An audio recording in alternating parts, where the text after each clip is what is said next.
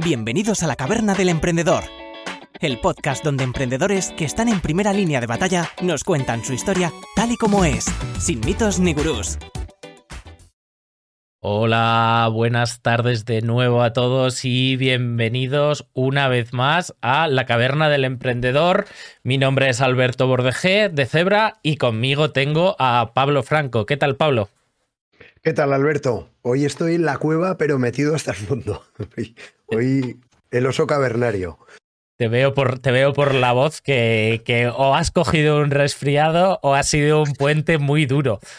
Tío, no lo sé. Llevo, y ostras, llevo muchos años sin, sin salir a darlo todo y me ha recordado un poco a, a aquella época, pero desgraciadamente no ha sido por salir. No sé qué ha sido. Me levanté el viernes así y así sigo. Así que bueno, voy a tratar de aguantar porque además el tema de hoy es súper interesante y Uli es amigo y quiero estar ahí en plenitud, no, porque ya es imposible, pero, pero hombre, bien, bien. Pues nada, sí, sí, así estará. Bueno, eh, buenas tardes a los del chat que nos están diciendo buenas tardes por el chat, a los que nos están viendo en directo. Buenas tardes. Y eh, vamos primero, como siempre, a presentar a nuestro patrocinador, fiscalityasesores.com. Eh, que bueno, ya sabéis que han patrocinado esta temporada de, de, la caverna, pero además son unos colaboradores geniales en general de, de, Zebra, de nuestras empresas, de nuestras Zebras, lo están haciendo muy bien, son una asesoría eh, online, pero con personas, es decir, están las personas detrás eh, ayudando eh, a que todo salga, no es simplemente un software, o sea, tienes a alguien con quien hablar. Y Pablo, si eres, es, si eres oyente de la caverna, ¿qué ventajas tienes? Oyente o espectador del Twitch, pues que tú les vas a llamar o les vas a escribir a través de los formularios de la página web de fiscalityasesores.com y tienes esa primera conversación, ese primer asesoramiento de manera gratuita siempre y cuando vayas de parte de Zebra o de parte de la caverna. Yo me quedo, además de que son personas, que no es solamente un software, me quedo con que son personas muy acostumbradas a hablar y a trabajar con negocios digitales y con startups que están acostumbrados a casos que normalmente en negocios tradicionales de la calle pues no se dan. Así que tienen esa doble garantía de que además, ostras, podemos hablar bien de ellos porque les conocemos y sabemos cómo trabajan. Les conocemos porque nos llevan toda la parte de gestoría de Zebra, trabajan con algunas de nuestras empresas, o sea que yo hablo más con los de Fiscality casi que con mi pareja, así que sí, les puedo recomendar y esa es la única razón porque, por la que las tenemos como patrocinadores. Eh, así que nada, hoy vamos a hablar de Impacto B y a quién tenemos, bueno, tenemos a Ulises Gómez, que entra en pantalla. ¿Qué tal, Uli? ¿Cómo estás? Muy buenas, Alberto. ¿Qué pasa, Pablo? ¿Qué tal, Uli? Todo bien. Bueno, Uli, eh, has aceptado venir aquí a que te demos caña sobre los temas de impacto de Vicor. Yo sé que tú estás muy al día de los ODS, de cómo pedir Bicorps, de, de los impactos positivos en la sociedad y en el medio ambiente. Así que eh, nada, pues te va a tocar defenderlo ante nosotros y ante la audiencia que tenemos en Twitch. Eh, bienvenido aquí a este teatro romano en el cual vas a luchar oh. por defenderlo. Pero espero conseguir el dedo hacia arriba entonces. No, pero al final, impacto es, es, el, es el futuro. Así que por mucho que lo, de, lo debatamos o lo discutamos, a, actualmente es el, yo creo que es el, para mí es el futuro. Es el futuro de la, de la economía. Muy guay, eh, Uli. Pues, eh, pues nada, si quieres, bueno, la gente ya te conoce porque ya has estado en otro podcast, eres eh, cofundador de Zebra, que desde Zebra sí que tenemos una pata o una vertiente de impacto. has conseguido que empresas sean declaradas B Corp y, y bueno, tienes, tienes muchísima experiencia en este área. Así que mm, nada, cuéntanos si quieres un poquitito así en general, por qué, mm, ¿Por qué te has, entre comillas, aunque estás especializado en mil cosas, porque estamos todo el día trabajando juntos y no hay cosa de la que no sepas hablar, eh, pero bueno, ¿por qué te has, muy entre comillas, especializado en el área de impacto? ¿Por qué te motiva especialmente el área de impacto?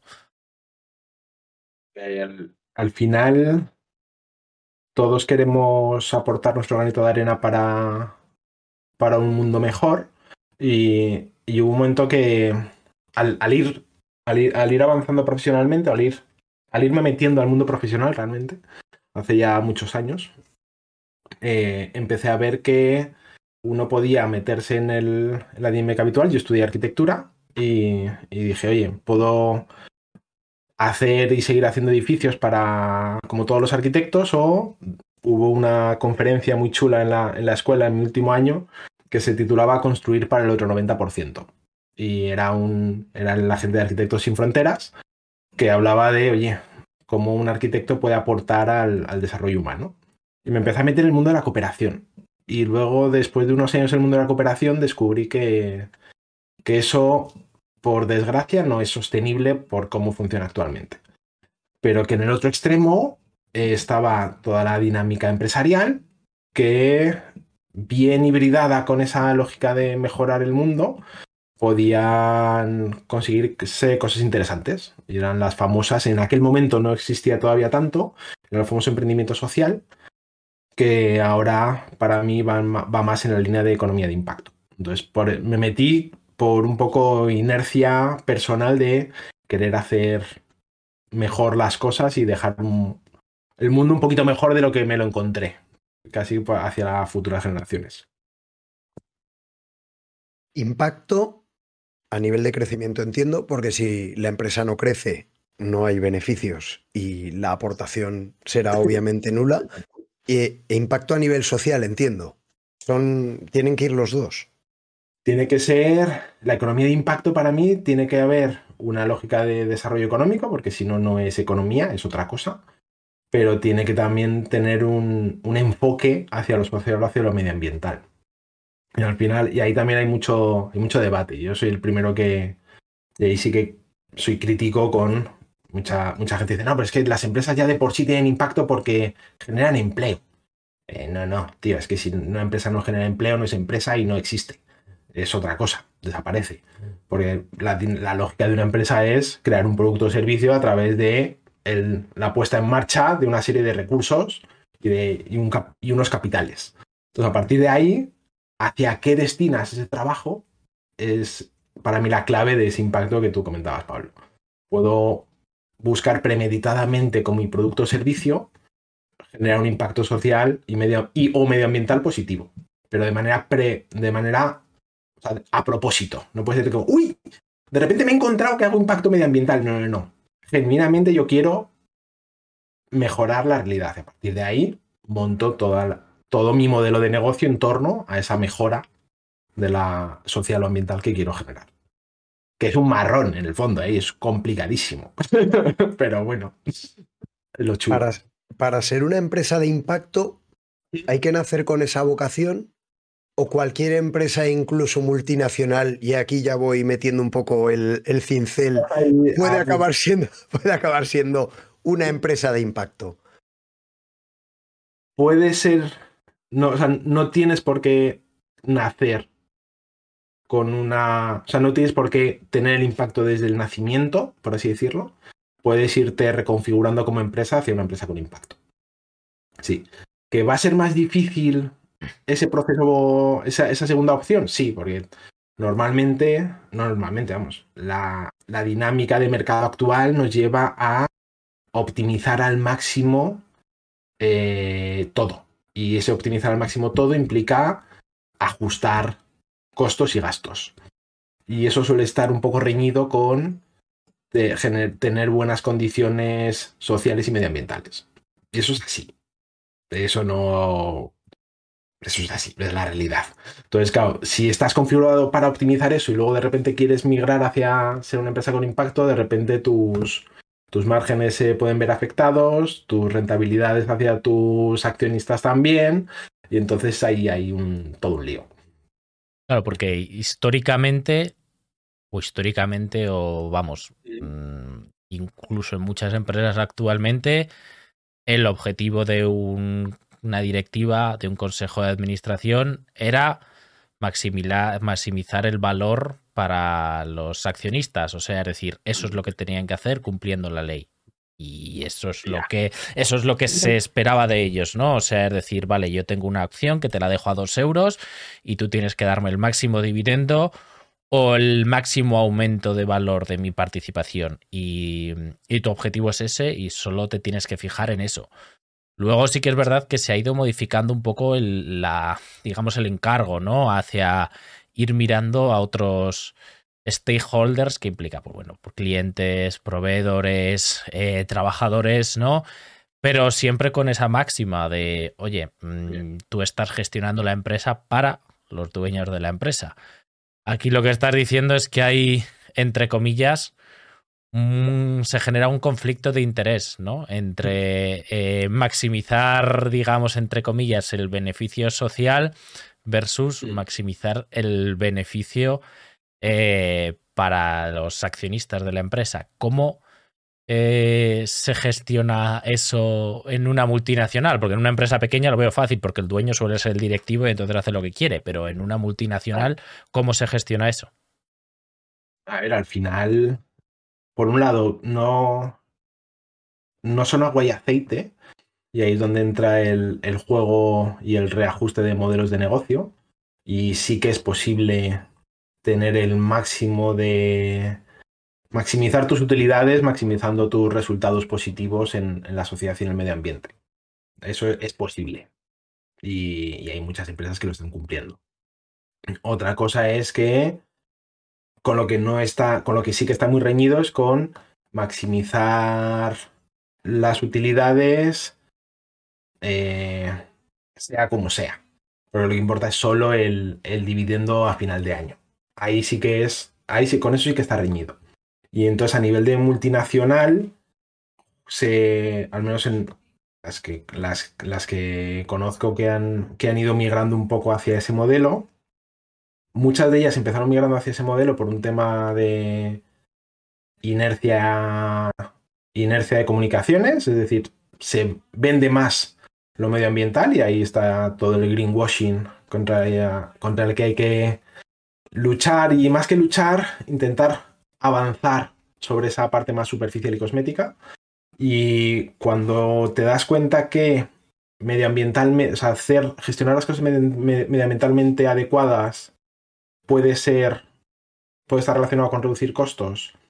Que si yo tengo un producto que genera un beneficio en la sociedad y en el medio ambiente, hay dinámicas de consumo que, que valoran eso y que me permiten dejar de luchar por precio y poder y empezar a luchar y a competir por valor.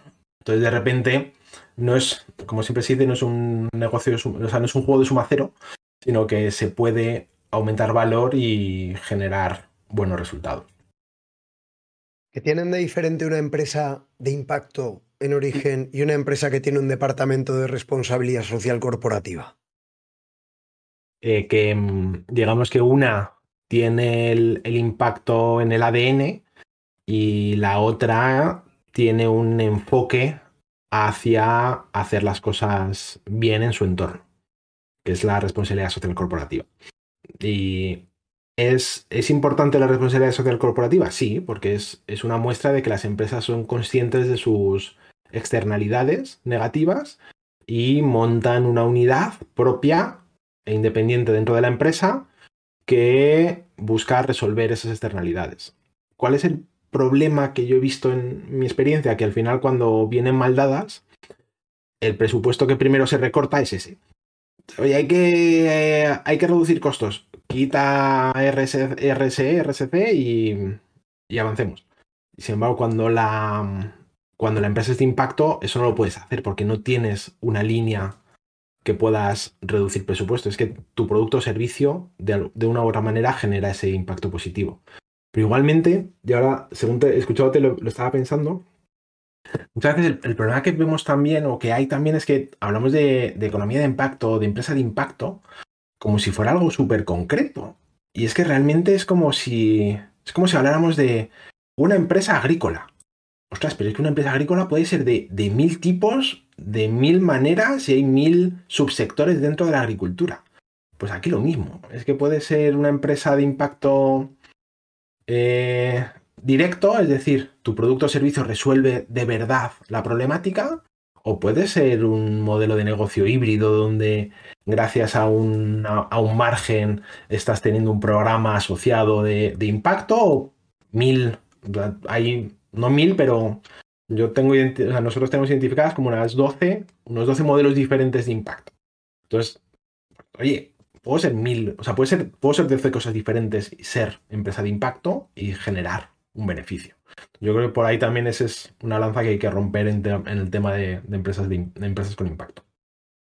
Ah, porque tú aquí lo, que, lo que planteas es eh, que esto está integrado en el modelo. A ver, yo, o sea, mi, mi, pregunta ya sabes que yo soy un friki de los, de los incentivos y de por qué la gente toma las decisiones que toma según los incentivos a los que se me den. Y yo sigo un poco en, en la misma duda, ¿no? O sea, es decir, cómo, o sea, cuando a una. Estamos pensando en las empresas grandes, ¿eh? Cuando a una directiva se le, se le elige desde los accionistas los accionistas tienen su interés en maximizar su valor, excepto casos excepcionales, pero lo normal es que el que invierta o el que tenga el control de la junta sean grandes fondos de inversión gestionados por gestores de fondos enormes, BlackRock, quien sea, que eh, han cogido millones y millones de eh, pues grandes cuentas, gobiernos, etcétera, y que su bonus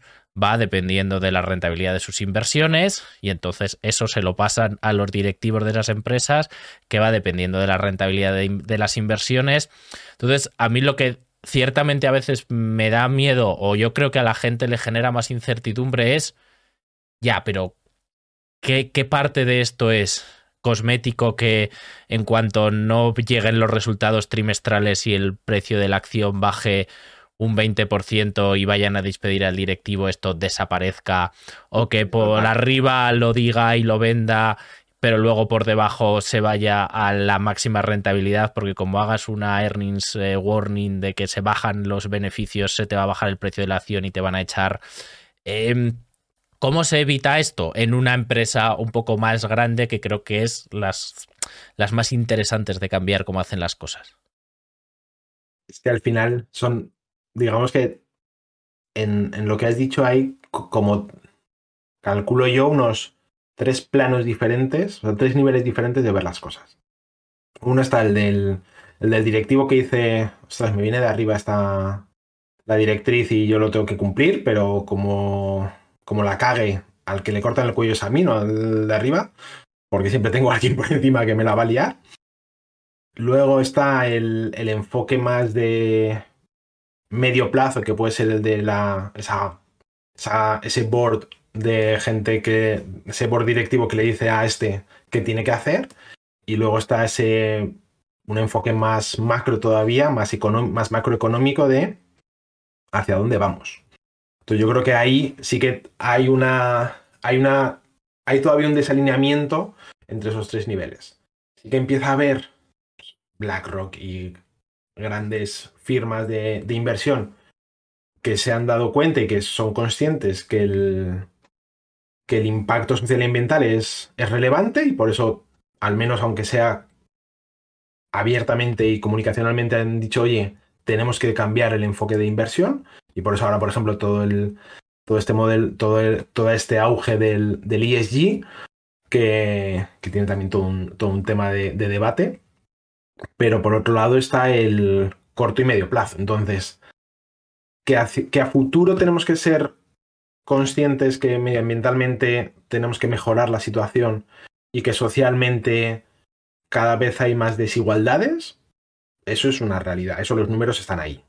Entonces, la cuestión es, queremos, el, enfoque de la economía de impacto es a largo plazo querer cambiar esa, esa realidad y para eso tenemos que ir a medio y a corto plazo haciendo ajustes en nuestro día a día y en nuestra forma de ver las cosas. Es una gran multinacional y un ejemplo asociado a Bicor, por ejemplo, es Danone. Danone es una multinacional que es una B Corp. Y fue una B Corp porque el CEO fue, decidió proactivamente convertir a Danone en una Bicorp. ¿Por qué? Porque estaba, entendía esta lógica de la economía de impacto y quería que, su, que la empresa fuera diferente y tuviera y fuera mejor para el mundo. ¿Qué ocurrió? Que ahora, por ejemplo, en pandemia se lo cargaron porque no estaba teniendo la rentabilidad que debía tener. Eso está mal. No es ni bueno ni malo. Simplemente había una. Había, un desalineamiento entre accionistas directivos y, y CEO. Pero ¿eso es porque el CEO no estaba respondiendo? Probablemente no. El CEO estaba respondiendo, estaba dando beneficios y la empresa estaba funcionando bien, no estaba en quiebra. Eso sí, los intereses no estaban alineados y no pasa nada. aquí tampoco es. Ahora todo el mundo empresa de impacto. Pues puede que haya gente que no quiera ser empresa de impacto, no pasa nada. Y habrá una inversión para esa gente. Igual que hay empresas que quieren ser de impacto y empieza a haber cada vez más una inversión que busca algo más que el retorno económico. Yo creo que ahí es donde está el, juego. esa diversidad y decir, oye, hay, para, hay, hay opciones para todo el mundo. Y lo interesante es eso, que ahora empieza a verlas. Ya no es algo de nicho y muy de, como digo siempre, muy de hippies. Y soy el primero al que le han llamado, al que le llaman en algunos entornos el hippie, porque piensa en temas de impacto y a veces, pues bueno, que cada uno decida lo que es. Eh, no me considero un hippie, pero bueno. Y, y eso, entonces cada vez hay más movimiento en, en entender que las empresas tienen que ser no solo las mejores del mundo, sino las mejores para el mundo.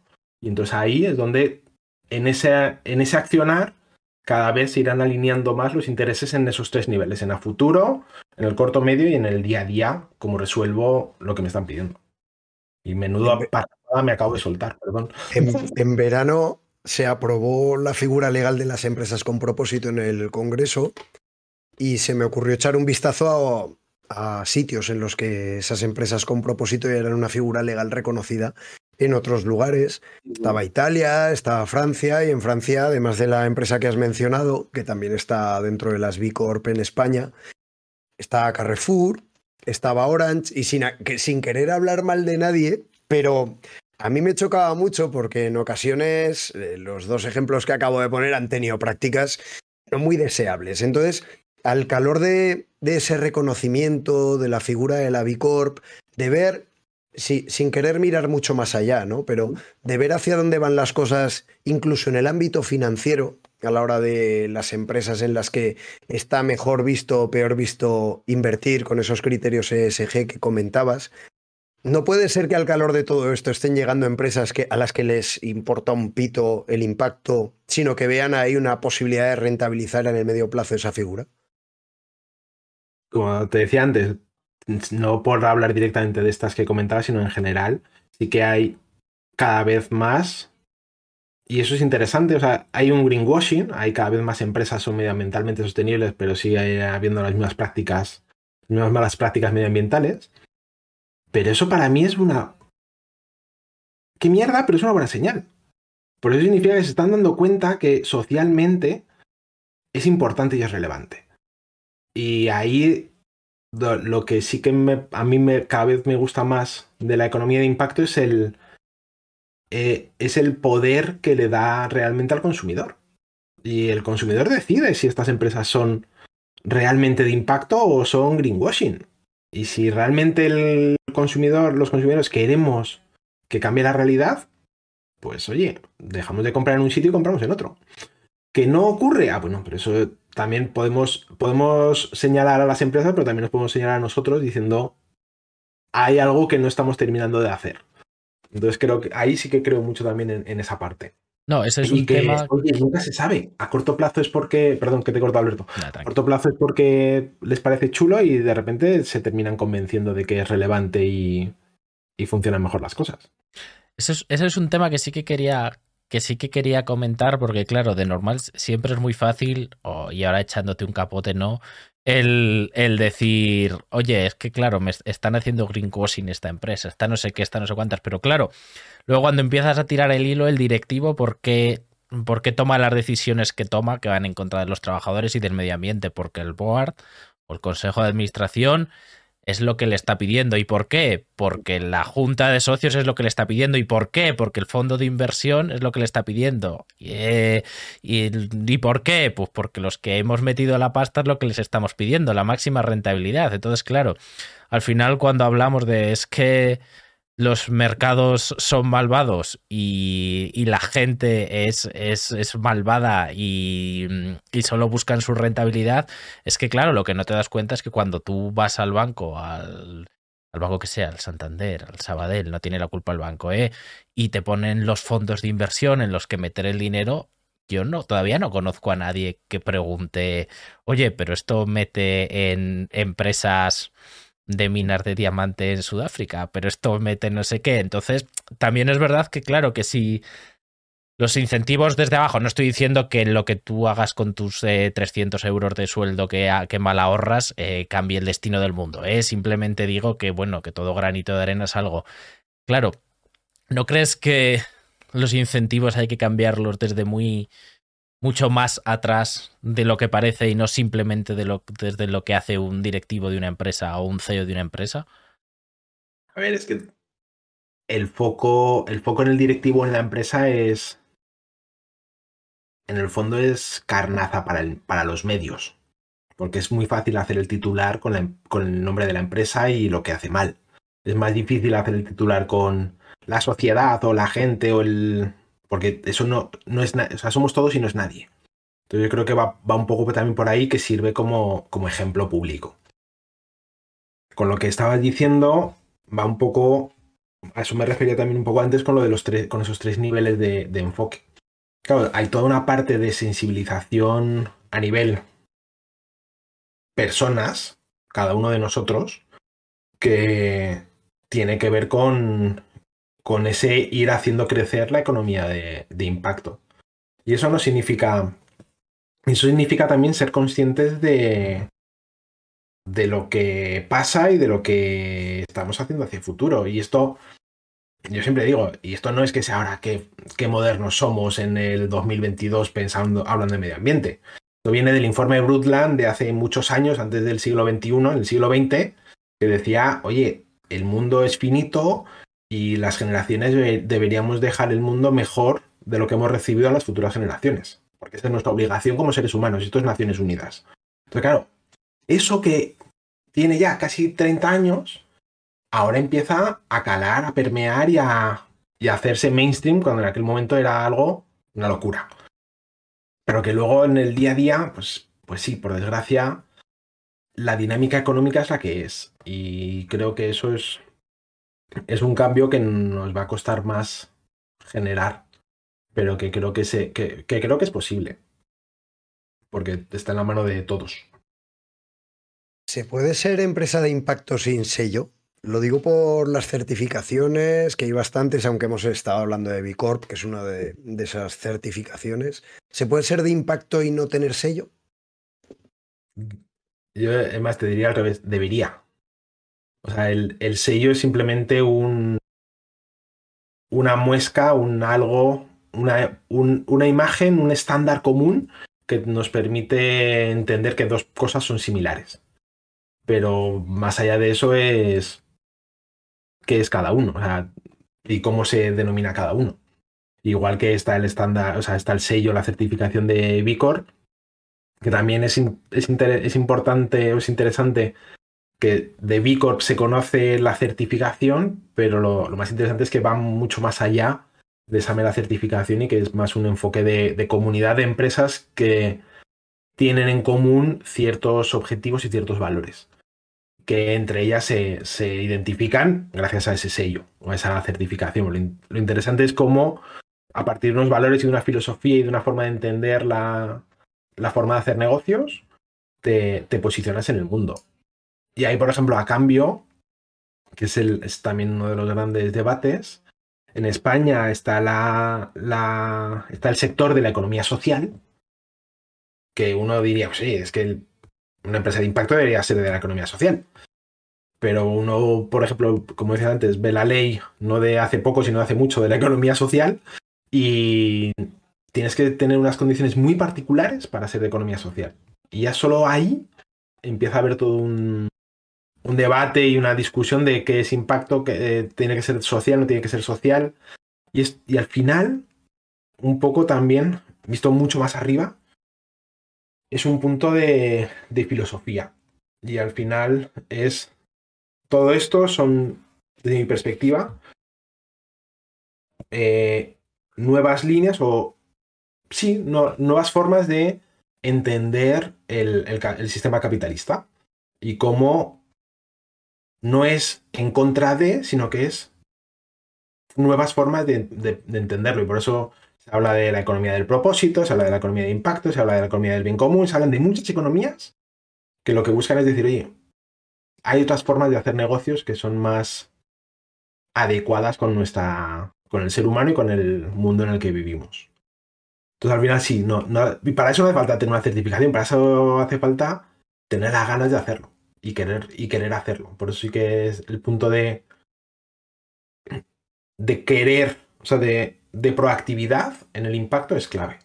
No es, uy, me he encontrado con un impacto positivo, qué bien, yuju. sino que no, no. Yo proactivamente busco tener un impacto. Y luego será mayor o menor, pero es, pero proactivamente, o sea, es, esa es mi razón de ser, ya mi razón de ser no es... Y ahí, volviendo a lo que decía antes Alberto, al final es, mi razón de ser ya no es maximizar los beneficios, sino que mi razón de ser es generar un impacto mientras maximizo mis beneficios. Entonces, o sea, por eso para mí no es agua y aceite, es maximizar beneficios va, será un, una consecuencia de hacer las cosas bien, no a la inversa. Porque entonces cuando tu foco está en la solo en el beneficio y no en, el, en los resultados. O sea, lo, que está, en lo que estamos hablando aquí, un poco por. Qué bien torea, ¿eh? Qué bien. Bien. Pim, pan. ¿Cómo domina el asunto? Parece, parece un político, ¿eh? eh no, no, no, no, no, no. Es broma, es broma, es broma. No, no, es la confianza de Ascoli, ya lo sabes. Pero, perdón, final. político. la confianza de Asco al final. Eh, Claro, entonces tú un poco de lo que estás hablando no es tanto de, eh, oye, esta empresa eh, de hidrocarburos eh, pone unos eh, aerogeneradores, se cambia el logo de verde, que hay unas cuantas que han hecho esto, y te dicen, somos verdes, mientras tienen ahí las refinerías a tope power, que no pasa nada, que estoy muy a favor de las refinerías. O sea, no tengo ningún problema, el coche tiene que comer. pero bueno, no me vendas que tu empresa es verde. Y mm, claro, estás cambiando de decir, no, no, yo no, yo con impacto no me refiero a eso, que sería o greenwashing o en algún caso responsabilidad social corporativa, no en este, no, sino a, oye, da igual lo que hagas, tal y como está diseñado tu modelo, eh, vas a generar un impacto positivo, ¿no? Eh, creo que estamos hablando un poco de eso. ¿En qué eh, áreas has dicho antes que tenías 12 identificadas? ¿En qué áreas crees que son las más relevantes? Por ponernos un ejemplo, porque la gente lo entienda, en las que se generan estos impactos positivos. Depende. Eh, esas 12, esos 12 tipos que, que, os contaba antes, porque uy, en el 2015, entre el 15 y el 16, estuvimos haciendo una, investigación sobre el emprendimiento social y, y, nos dimos cuenta que se, podría, se podía hacer, y esto es súper nerdo, pero siempre me gusta contarlo, se podía hacer como una especie de taxonomía sobre el emprendimiento. Por lo que decíamos antes, de no, es como si hablamos de la agricultura. Entonces, hay diferentes modelos. ¿Y cómo generar y dónde generar ese impacto? Pues lo puedes tener casi en todas, en todas las áreas, en, las, en todas las áreas de una empresa. Lo puedes tener por cómo te relacionas con tus proveedores o con tus distribuidores. Lo puedes tener por cómo te configuras internamente. Lo puedes tener en cómo manejas tu, tu cadena de producción o de montaje. Lo puedes tener en, en cómo está configurado tu propio producto o servicio, en lo que hace tu propio producto o servicio. Un ejemplo que a mí me. que ahora escuchándote me ha venido a la mente, que me parece muy chulo. No todo el mundo lo puede hacer, pero seguimos en ese plano de multinacionales.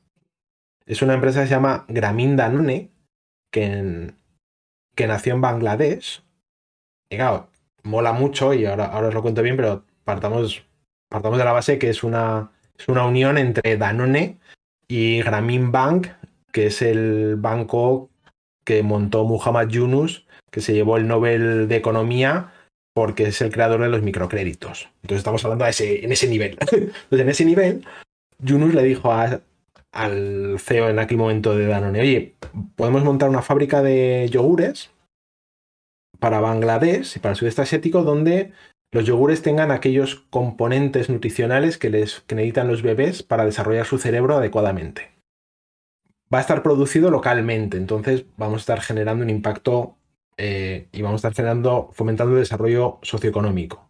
Y además los distribuidores van a ser la gente que normalmente pide en las calles porque son los que conocen a toda la comunidad y toda la comunidad les conoce. Entonces la comunidad va a estarse sintiendo también bien porque está apoyando a esta gente que solía pedir en las calles. Y además van a tener unos precios adecuados y ajustados. Ahí, si os fijáis, estoy teniendo impacto con mi producto, estoy teniendo un impacto en mi cadena de distribución estoy teniendo impacto en mi cadena de producción. tengo el impacto distribuido, es un modelo muy... y mucha gente que nos escucha puede decir, sí, sí, Ulises, cojonudo, pero con la pasta de Gramin Danone y con la pasta de Danone. Pero si yo que soy pequeñito, ¿cómo lo puedo hacer? Bueno, pues eso redúcelo en escala, decántalo y encuentra cómo exactamente puedes generar impacto. Y a partir de ahí escalar. Pero no hace falta nacer así de grande, puedes nacer muy pequeñito y luego ir creciendo a medida que, que vas generando algo positivo. ¿Hay impacto sin medición? Lo digo porque muchas veces hay personas que dicen, no, yo voy a montar algo de impacto tal, y lo último que piensan es en medir. Y creo que es fundamental, ¿no? Porque si no, eh, lo dejamos todo en discurso y decimos que tenemos impacto, pero no tenemos manera de demostrarlo. ¿Cómo ves tú el tema de la medición para la demostración de ese impacto? Lo que no se mide no existe. Eso es lo primero. Entonces no podemos hablar de impacto si no lo medimos. Y además, y yo te agregaría ahí no solo medirlo, sino em, perder, perder ego. Me explico.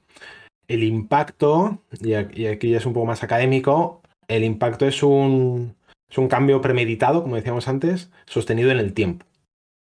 Pero del cual nadie, o sea, que del el, cual nadie puede atribuirse al 100%.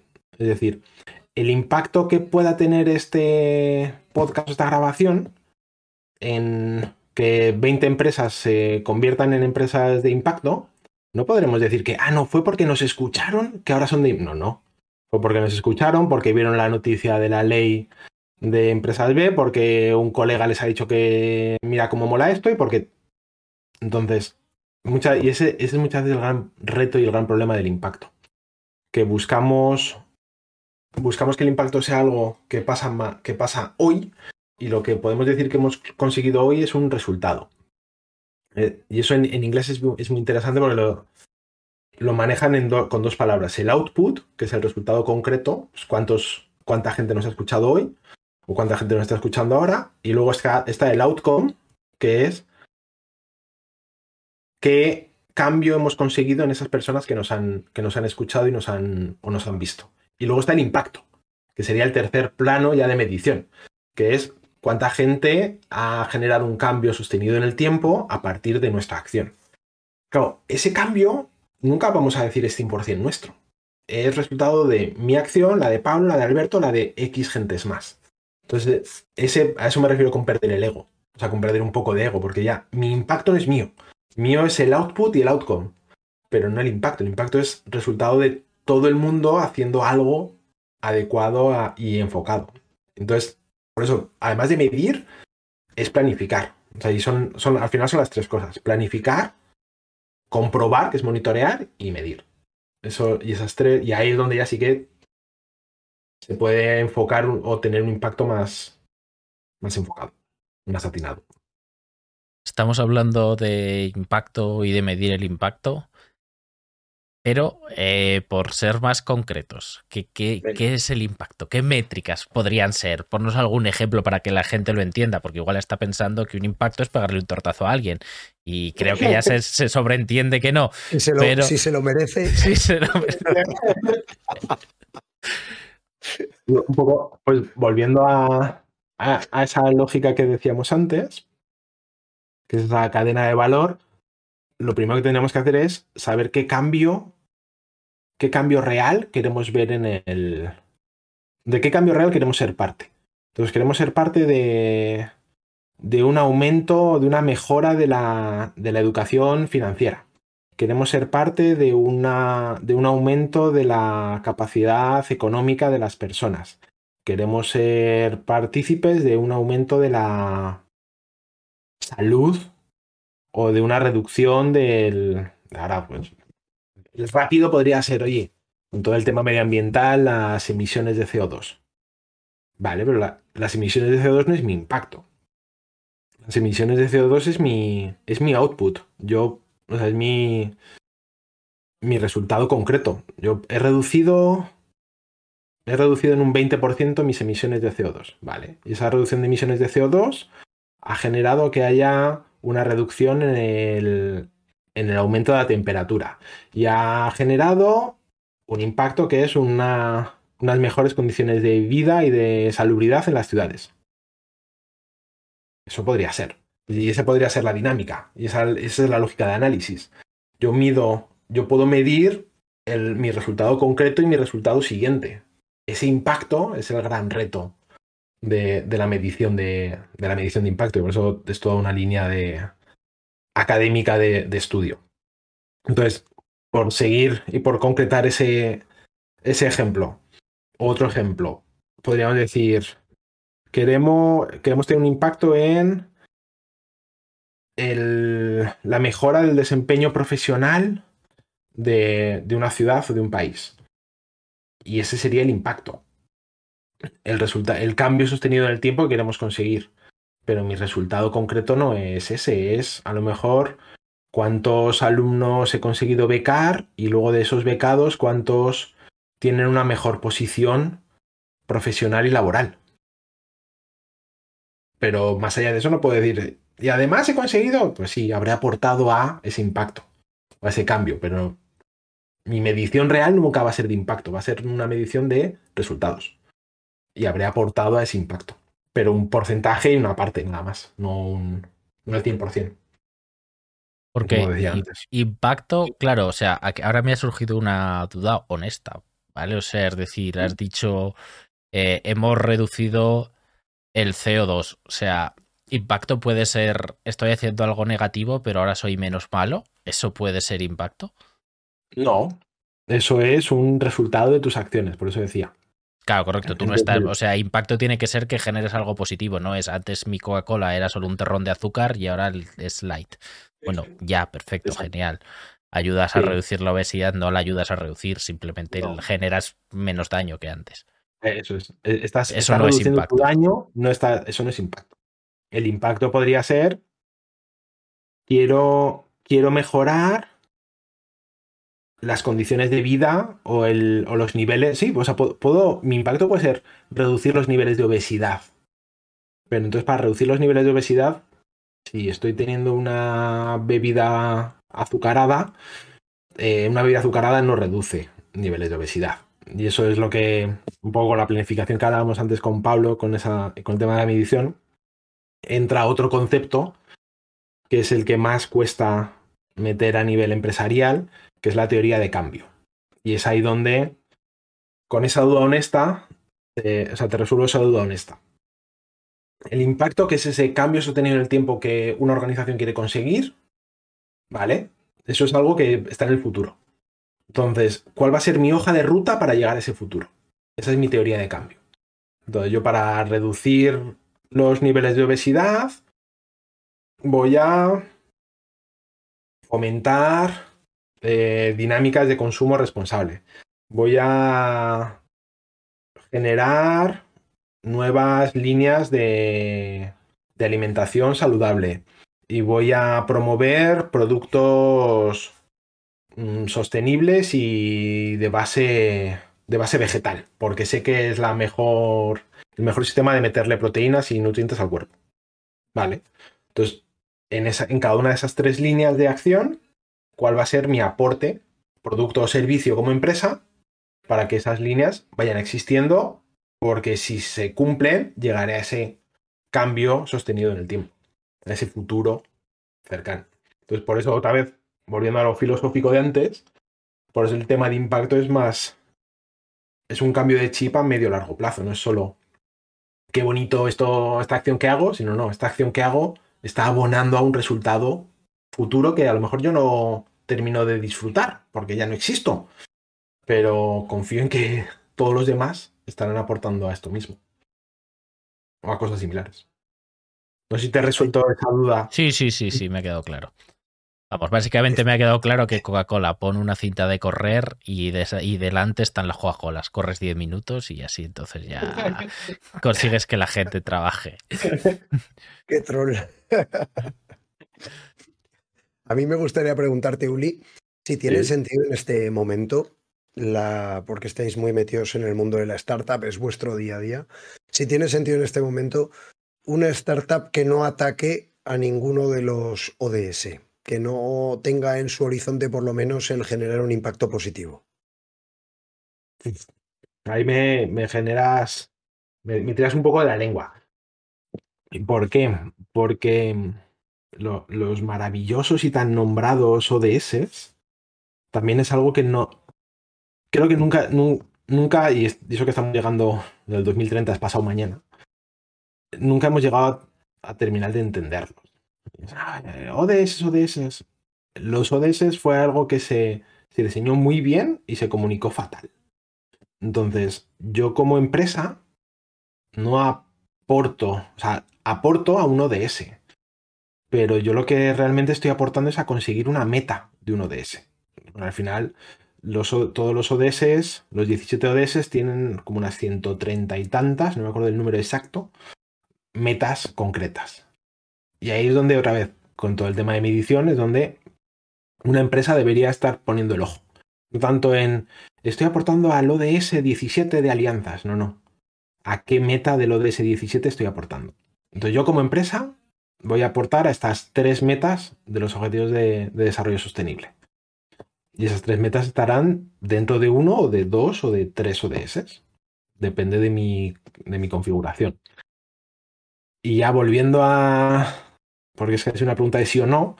Yo te diría que sí, porque, y lo vemos, porque hay muchas, em, hay muchas startups que no piensan en ODS. Y ahí están y están levantando muchas rondas de inversión. Otra cosa es el deber ser. Y para mí el deber ser sería que no. Que toda, toda startup debería estar al menos identificando una meta de alguno de ese, de uno de ese al que, al que aportar.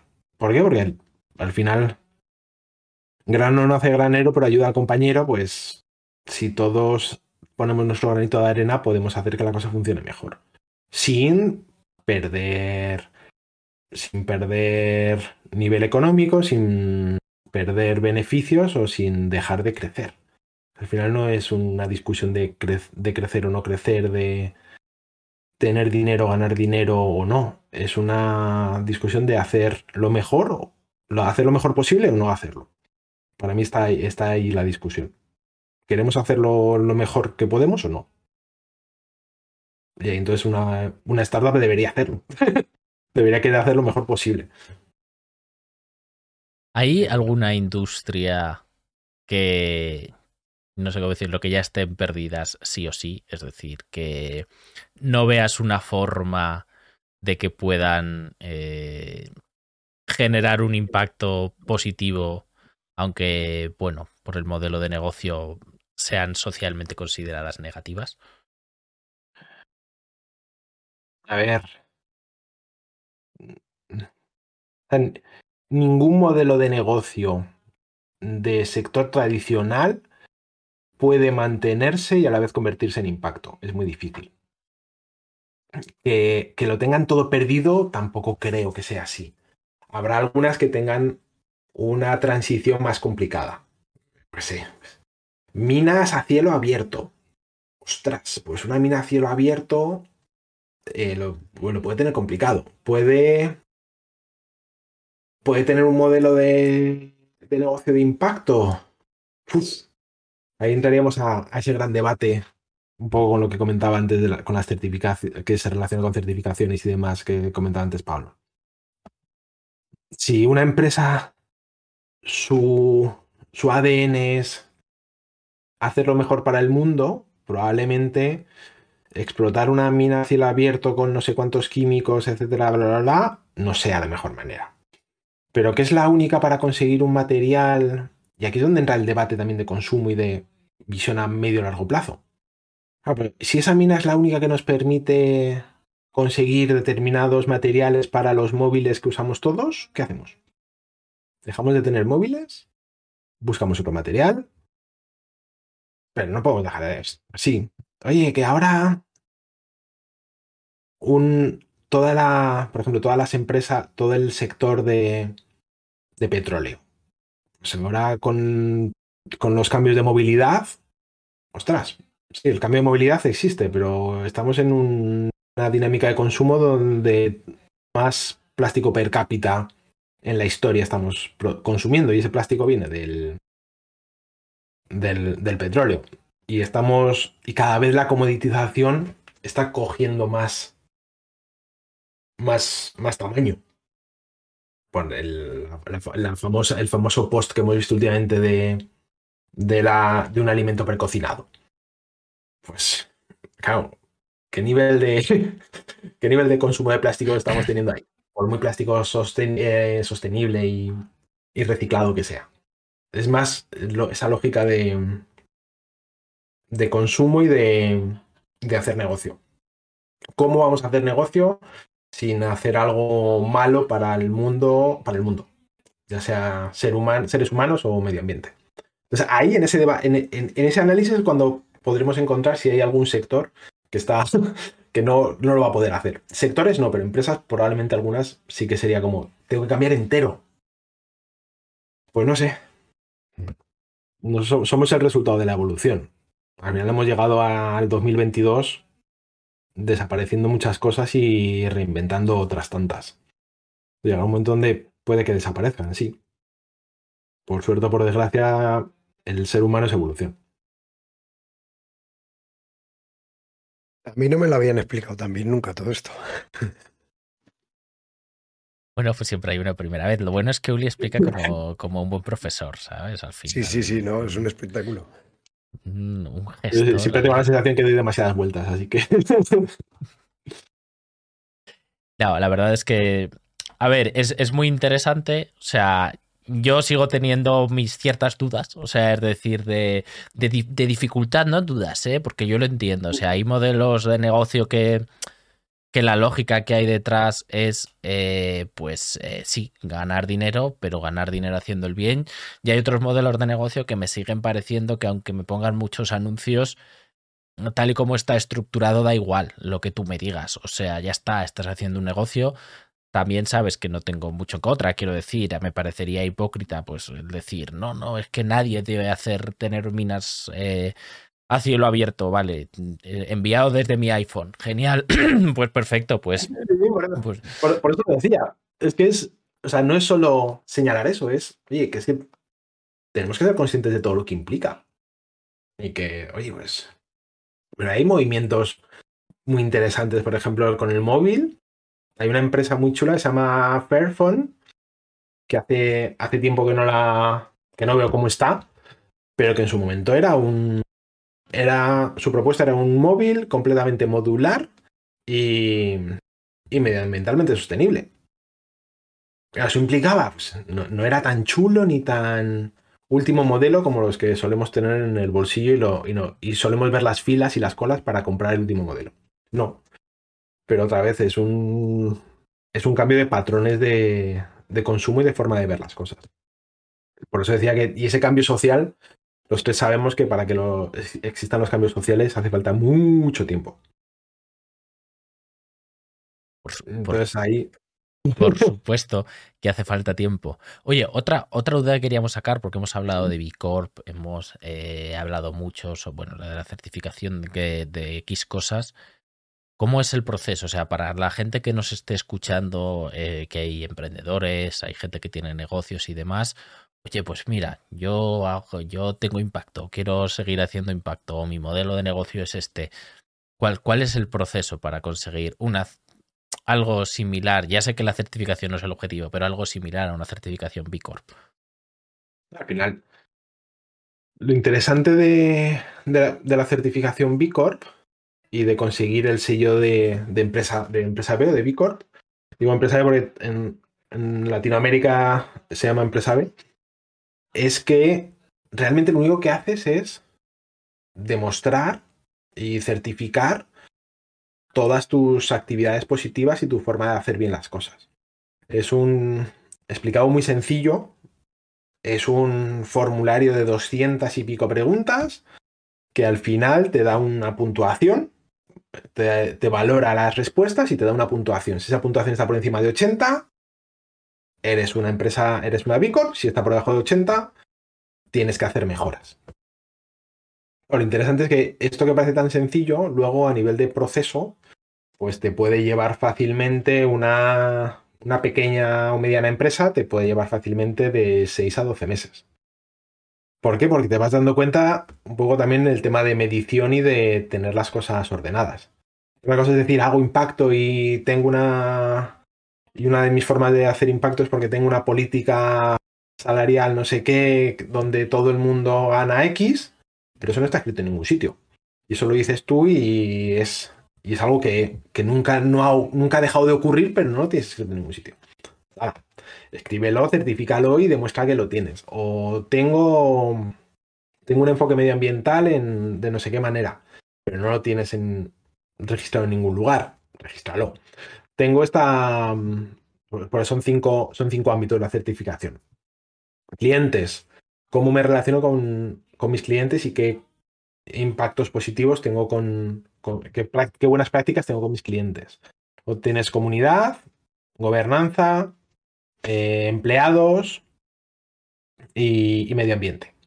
Entonces, en esas cinco áreas tú vas completando y concretando y dejando negro sobre blanco todo lo que haces y todo lo que tienes de forma adecuada. Luego tienes un proceso de, evaluación por parte de, de BILAB y a partir de ahí, si lo que decíamos, si pasas esa puntuación, eres parte de la comunidad y si no, tienes que proponer mejoras y te preparas todo un plan de mejoras para alcanzar esa puntuación. Lo interesante y lo peligroso es que si realmente no estás convencido como empresa y no eres y no tienes una un poco idea, como decía antes Pablo, de si está ya configurado para serlo, no te metas, porque es una locura, en el buen sentido. O sea, es un, eh, es un rayos X absoluto de tu empresa. Entonces, no, no, no, es tan fácil pasarlo y implica una inversión de recursos interesante. ¿Es difícil? Didi, Pablo, perdón. No, que decía que implica o ser casi perfecto o mucha pasta para poder desarrollarlo, ¿no? Sí, sí. y al final, si tiene tener esa pasta no es tan fácil y ser perfecto tampoco lo es. Así que, y también, y es, y, es eso, o sea, es querer ser, o sea, es demostrar que tienes una filosofía y una forma de hacer las cosas diferente a lo, a lo que ahora es, a lo que ahora está definido como habitual. O sea, el business as usual, es decir, oye, yo no soy tan business as usual, soy un poco diferente. Y por eso tengo estas cosas positivas y también tengo estas cosas negativas. Lo interesante de la certificación es que tienes que mantenerla cada X tiempo y tienes que. Y lo normal es construir tu plan de mejora. Y si este año he conseguido 85, en la, o sea, si he conseguido la certificación con 85 puntos, venga, en la recertificación vamos a conseguir 90. ¿Por qué? Porque tenemos estas líneas o estas áreas de oportunidad en las que tener más impacto y mejores resultados. O mejores resultados y más impacto en, en ese orden realmente. Y la verdad es que al final es una especie de auditoría, ¿no? Pero de, de tu impacto y de es, cómo hacer las cosas. Exactamente. Es, mira, no, no, nunca me lo había planteado así, siempre lo había visto más como en esa lógica de las ISOs de calidad y demás, pero sí es más una, es una auditoría. Y es una auditoría en la que tú proactivamente te has, te has metido, o sea, nadie te ha obligado. Entonces, por eso digo que tienes que estar muy convencido, porque si no es perder tiempo y, y energía. Y dinero también, y foco. Y al final. Al final tiempo, tiempo y energía es dinero. Exacto. Pablo, no sé si te queda alguna preguntita más o si podemos liberar ya a Uli. Sí, yo creo que se lo ha ganado, se lo ha ganado hoy con creces.